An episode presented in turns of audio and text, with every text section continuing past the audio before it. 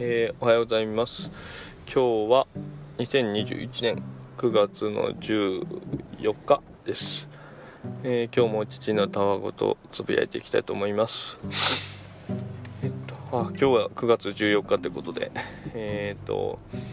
株式会社ブック代表でインカネバレットを経営されている、えー、樋口清則さん。古典ラジオでおなじみの樋口清則さんですけどもえっと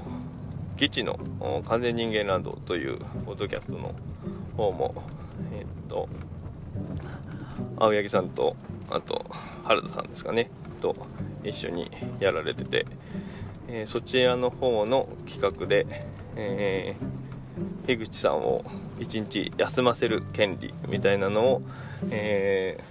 ー、これもまた、えー、樋口塾で同士のモーさんって方がこう皆さんにお声がけしてくださって、えー、有志集まりましてみんなで、えー、ちょっとずつ出し合いながら、えー、休ませる 休ませるっていうとあれですね。あの樋口さんをに休んでもらう券を、えっと、購入しまして購入に至りましてそれの実行日が今日ですね。今日になります。でなんか YouTube 配信、えー、されるみたいなんですけども案の定お父さんは仕事でですね、えー、それをリアルタイムでちょっとずっと見とくっていうことはちょっとできなくてすごく残念なんですが、まあ、ちょっと時間が空いた昼休みちょっと今日ねちょうどねえー、外出するから昼休みも手が離せるかどうか分かんないんだけどもちょっと時間がある時に覗けたら少しでも覗けたらなと思ってます、まあ、何よりも本当に樋口さんはこうすごくこうあの常日頃頑張りすぎていらっしゃるので、まあ、頑張られてるっていう意識はないのかもしれないんですけどもかなりこう傍から見たらすごくこう働きすぎっていうぐらい働いてらっしゃるのでまあ、これをいい機会にゆっくり休んでもらえればと思います。えっとそれで今日は何話そうと思ってたんだっけな。えー、っとあこの前先週かな。先週のえっとまたこれもポッドキャストの話でみんなぼみんなぼえー、っと何で2回言ったんだろう。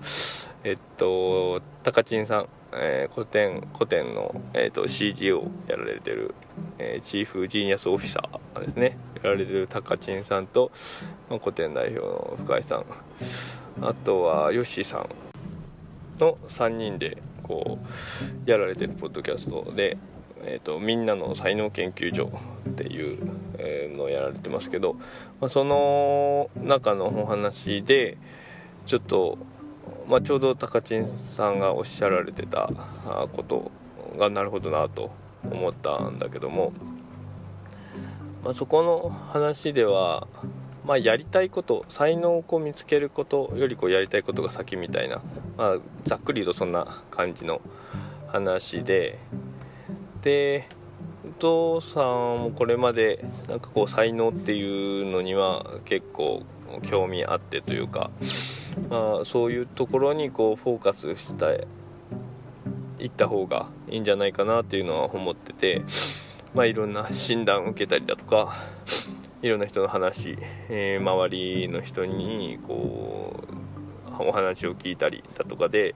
えー、自分なりにまこういうところがあ得意なんじゃないかっていうのをこう探ってきてはいたんだけどまあ、そういったところの得意なところをこう掛け合わせるような形でまたその自分の、えー、やりたいことも含めてね、えー、そういうのがこう全部マッチングするようなところっていうのをこうずっと模索してきたんだけどまあ方向っていうか順番が逆だよねっていう話で。でやっぱりこうやりたいことっていうのがまずあって、まあ、それをやる過程でその才能を使っていくっていう方が自然だっていうお話だったと思うんだけど、うん、まさになんかそっちの方が自然な気がしますなんか、まあ、才能っていうもの。は多分その使い方っていうのはあのいくらでもあるというか複雑だし、まあ、それからするとその才能があるから何かしらこういう自分にはこういう才能があるからこういうことっていうのを決める選択肢が、まあ、多すぎる、うん。まあ、それはねあの分かってはいるから、まあ、そこにやっぱりやりたいことっていうのは重要だと思ってるからエネルギーも出るしだからお父さんそれがマッチングするようなっていう意味で、まあ、こう同時に探してたっていうところもあるんだけどもただその才能にフォーカスするっていうところで言ったらあのそれを才能を生かさなきゃいけないみたいなあところがあの先行しちゃってて、まあ、そうするとその本来は多分やりたいことをやるっていうのが、まあ、一番いいと思うんだけどあの一番自然というか。だけどそのそうなってしまうとこの才能を生かすこと自身がこう目的化しちゃうというか。なんかこうやりたいことそれをすることが目的でそこに手段として才能を使うんじゃなくて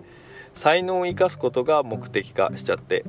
いわゆるこう手段の目的化みたいな状態になっちゃうなっていう風なのがお父さん的な気づきでした。うん。まあ、その言い換えただけになるかもしれないんだけどこれも一種のこの手段の目的化だなと思って。だからそれこそねその才能っていうのが何なのかっていうのを見つけることさえ、まあ、難しいし。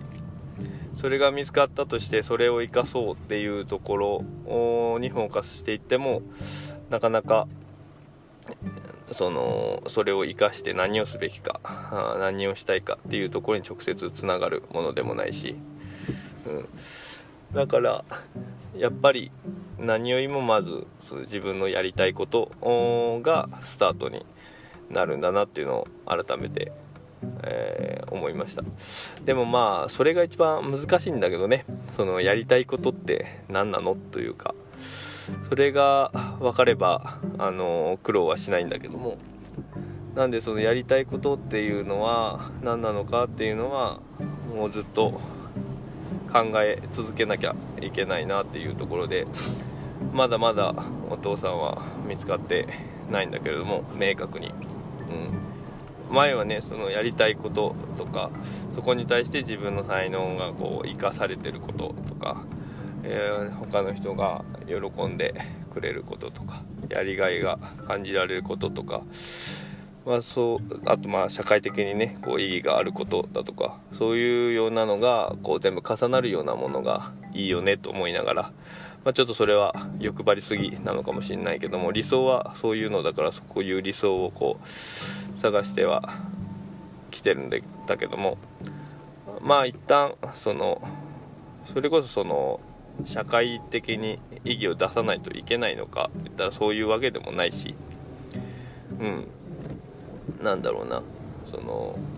やっぱり自分が素直にこう楽しかったりそのただ単にそれ自身の結果結果としてなんか成果っていうのかな成果がなくても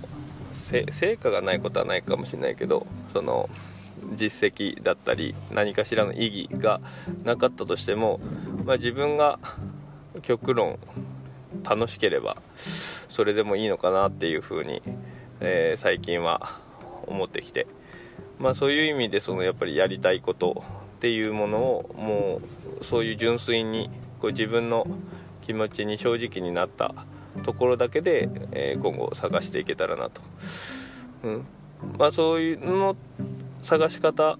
の一つとして深井さんも言及されてたけどこう逆にやりたくないことを考えてみるみたいなそれはお父さんもすごく思ってて前もこのポッドキャスト内で話したけどやりたくないこと自身はやりたくないってことをそこを明確にしたらえっとなんだろうな、えー、やりたくない少なくともそのやりたくない方向性っていうのが分かればそのやりたいことにしてもやりたくないことにしてもその選択肢っていうのはいっぱいあるわけだけどそのやりたくないことっていうのが明確になってればその先の選択肢はこう全部潰れるというかだからすごい方向性自分の方向性を決める上でこう決めやすいかなと、うん、繰り返しになるけどね。そのやりたいことがこう何かっていうのがこうある程度、まあ、明確じゃないにしても持ってる中でこっちかなこっちかなって言ったら結構選択肢がいっぱいありすぎてでそのまたやりたいことの延長線上に何かあるかもしれないけど、えー、目の前のやりたくないことっていうことはその先に結局その時点でやりたくないからその先に答えはなかろうというふうになるからその自分の選択をしていく上で、えー、まあ非常に、えー、効率効率的というか、あの選択しやすいかなとでその方向づけをしやすいかなというふうに思うんで、まあ、そういう目線も含めて、えー、今後もやりたいことっていうのをなんか探していければなと思います。はい、えーと、じゃあ今日はこんな感じです。それじゃあまた。